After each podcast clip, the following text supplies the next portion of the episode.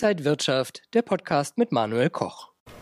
Stark schwankende Märkte, weiter steigende Inflation und die Notenbanken, die gegensteuern durch Zinserhöhungen. Wie geht es jetzt weiter an den Märkten und wo stehen wir eigentlich? Das bespreche ich mit Uwe Passmann. Er ist Head of Sales bei Scalable Capital. Herzlich willkommen hier an der Frankfurter Börse. Vielen Dank.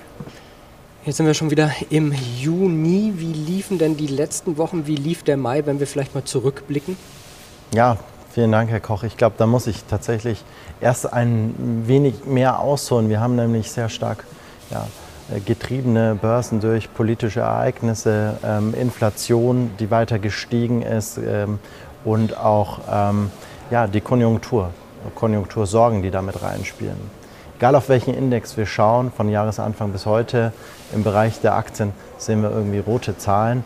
Und äh, gerade allen voran irgendwie der Nasdaq, ähm, schauen wir direkt in die USA. Naja, da stehen wir heute dort, wo wir im Herbst 2020 standen, also haben ganz mächtig abgegeben.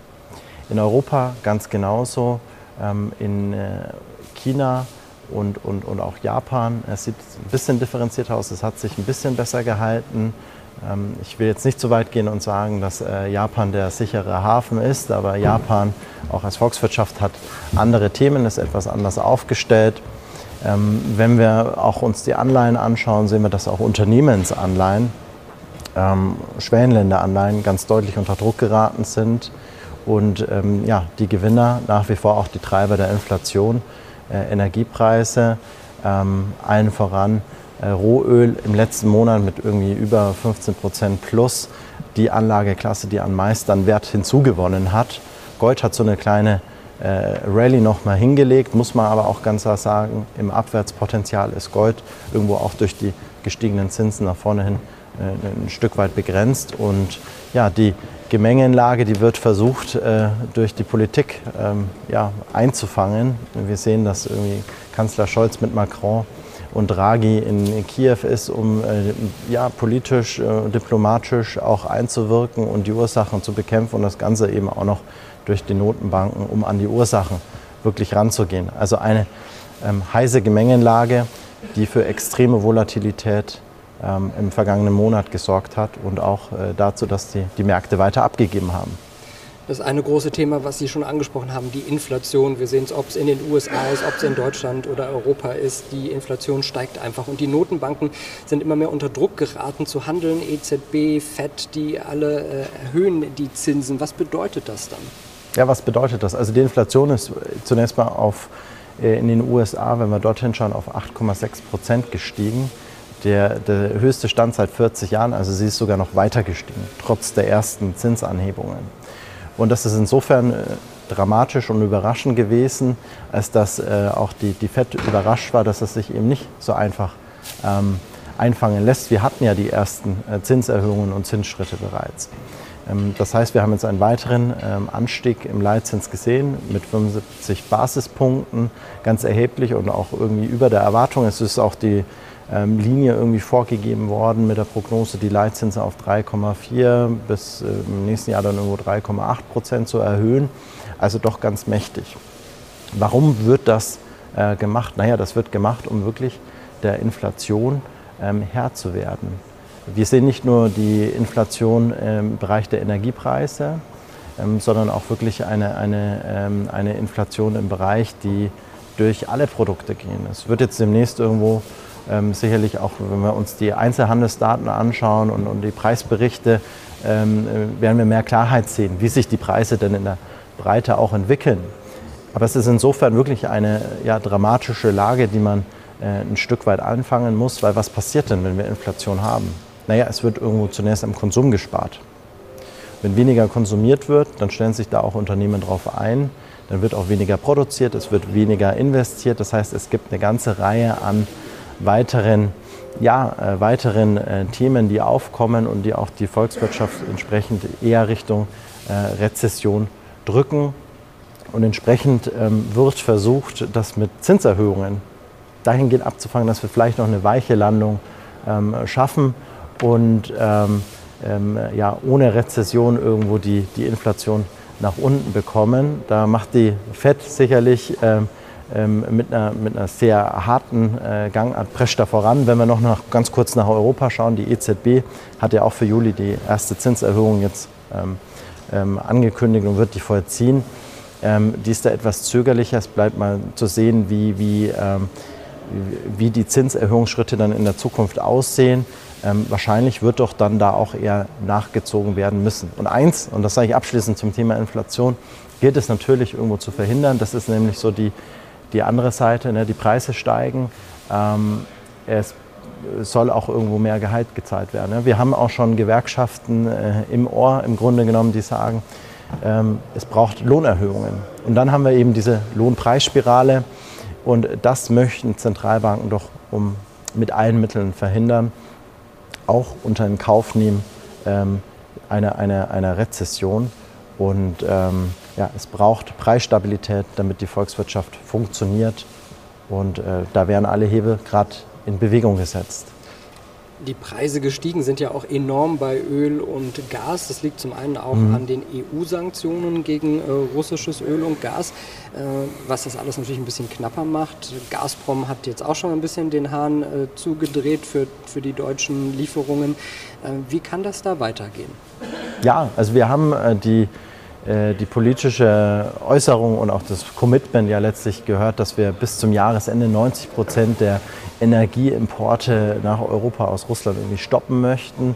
Und äh, es wird ja auch äh, schon weniger, also wird weniger geliefert durch die Pipelines und auf dem Seeweg auch nicht mehr. Und äh, das ist natürlich ein, ein Thema, wenn Sie jetzt sagen, Sie brauchen Rohstoffe, wo eben ähm, Rohöl auch drin ist. Also es fängt irgendwo an der Tankstelle sicherlich an. Ja. Ähm, äh, geht dann aber auch weiter mit äh, Themen wie, wie Bauen, wenn man irgendwie Bitumen braucht oder äh, dergleichen. Naja, dann ähm, werden sie da halt Schwierigkeiten haben, äh, das, wenn sie es denn bekommen, ähm, zu, zu bezahlen oder zu einem sehr hohen Preis.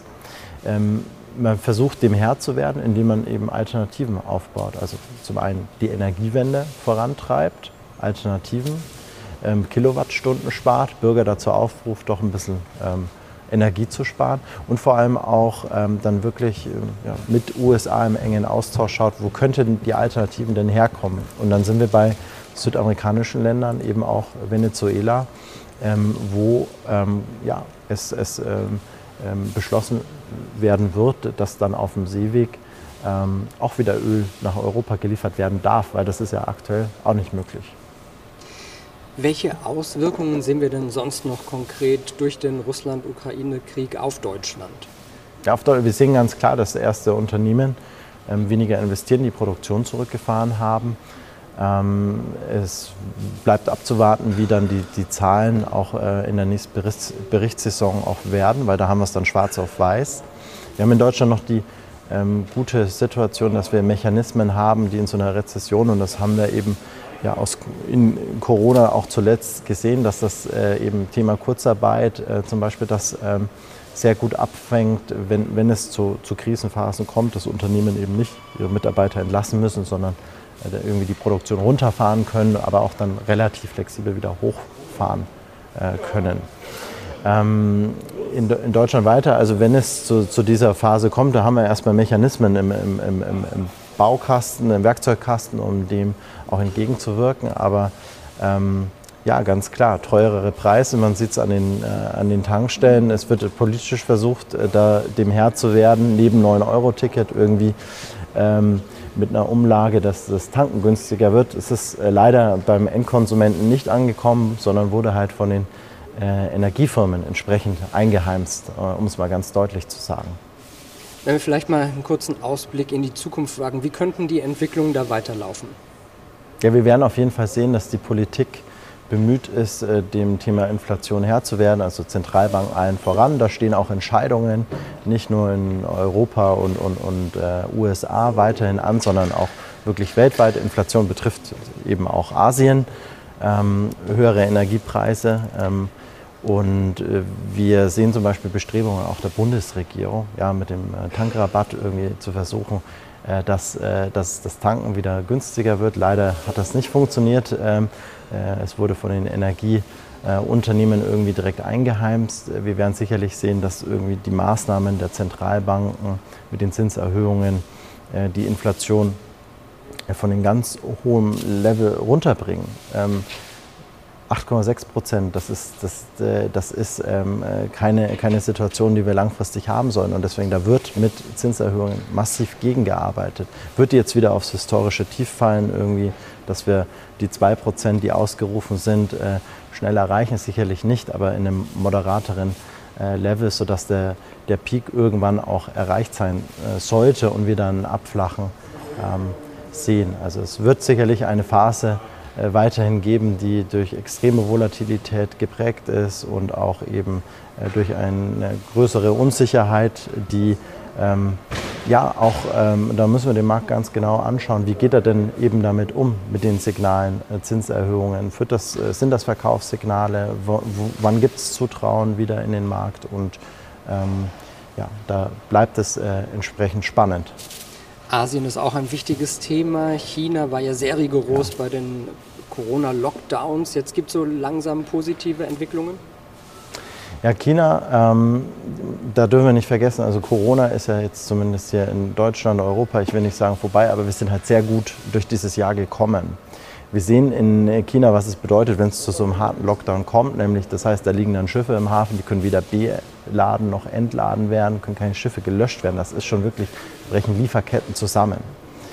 Und ähm, da können wir eigentlich im Grunde genommen nur darauf äh, hoffen, ein Stück weit, dass die, dass die Pandemie insoweit im Griff ist, dass es nicht zu weiteren harten Lockdowns kommt und diese Thematik, die sich jetzt ja wieder entspannt hat, auch so bleibt. Ansonsten steht da auch noch ein Parteitag an.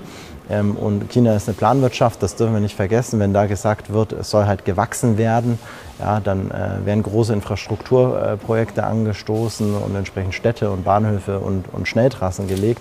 Und dann wird wieder gewachsen, aber eben nur, wenn auch die, ähm, ja, das Volk im Grunde genommen äh, zur Arbeit kann. Wir schauen jetzt auf das Spotlight des Monats.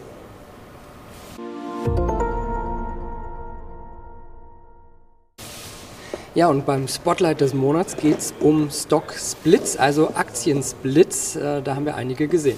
Ja, Stock Splits, eigentlich ein spannendes Thema. Was ist ein Stock Split? Also, wenn ein Unternehmen an der Börse gut läuft, dann ähm, ja, steigt, steigt der Preis, der Wert des Wertpapiers und äh, eben äh, durchaus in Dimensionen, wo es ähm, schwieriger wird für ähm, auch Privatanleger einen Anteil an einem Unternehmen äh, zu kaufen. Es gibt äh, diverse äh, Unternehmen, wo man mal äh, 1.000, 2.000 Euro oder über 2.000 Euro braucht, wenn wir auf Amazon schauen, um zum Beispiel immer ein Stück, äh, einen Anteil Wertpapier auch zu kaufen.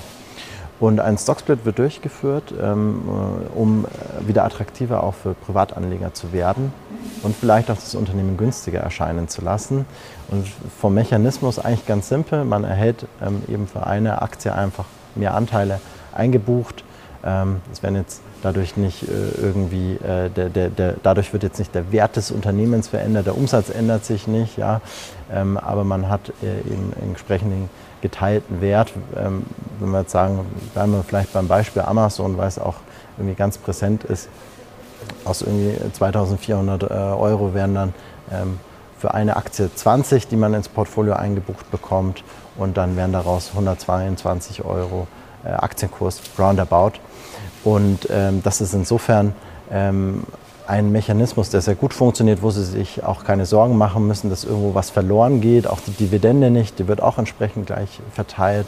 Oder wenn Sie einen ETF haben, da äh, funktioniert das ganz genauso. Also keine Sorge, Sie müssen sich da um nichts kümmern. Sie kriegen das einfach eingebucht. Wundern Sie sich nicht, wenn da irgendwie äh, eine Verbuchung im Portfolio ist und es irgendwie ähm, vielleicht auch über ein, zwei Tage braucht, bis das richtig äh, im Portfolio vom Wert wieder erscheint, aber das wird korrekt eingebucht. Und für Anleger wahrscheinlich wirklich ein bisschen rein psychologisch schon besser in eine Aktie zu investieren, die nicht ganz so teuer ist. Wir schauen jetzt auf den Index des Monats.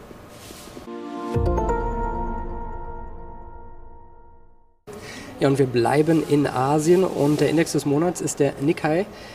Wie lief es da? Ähm, schauen wir uns den Nikkei an. Also zunächst mal, warum schauen wir uns den an? Äh, weil er eben ein bisschen anders läuft als der, der Rest vom Markt. Ähm, und hat auf Jahressicht irgendwie auch äh, zweistellig abgegeben, aber auf Sicht vom letzten Monat sich sogar leicht positiv entwickelt. Und ähm, ähm, Japan hat andere, also die haben zum Beispiel nicht die hohe Inflation, wie wir sie hier in Europa oder auch in den USA haben.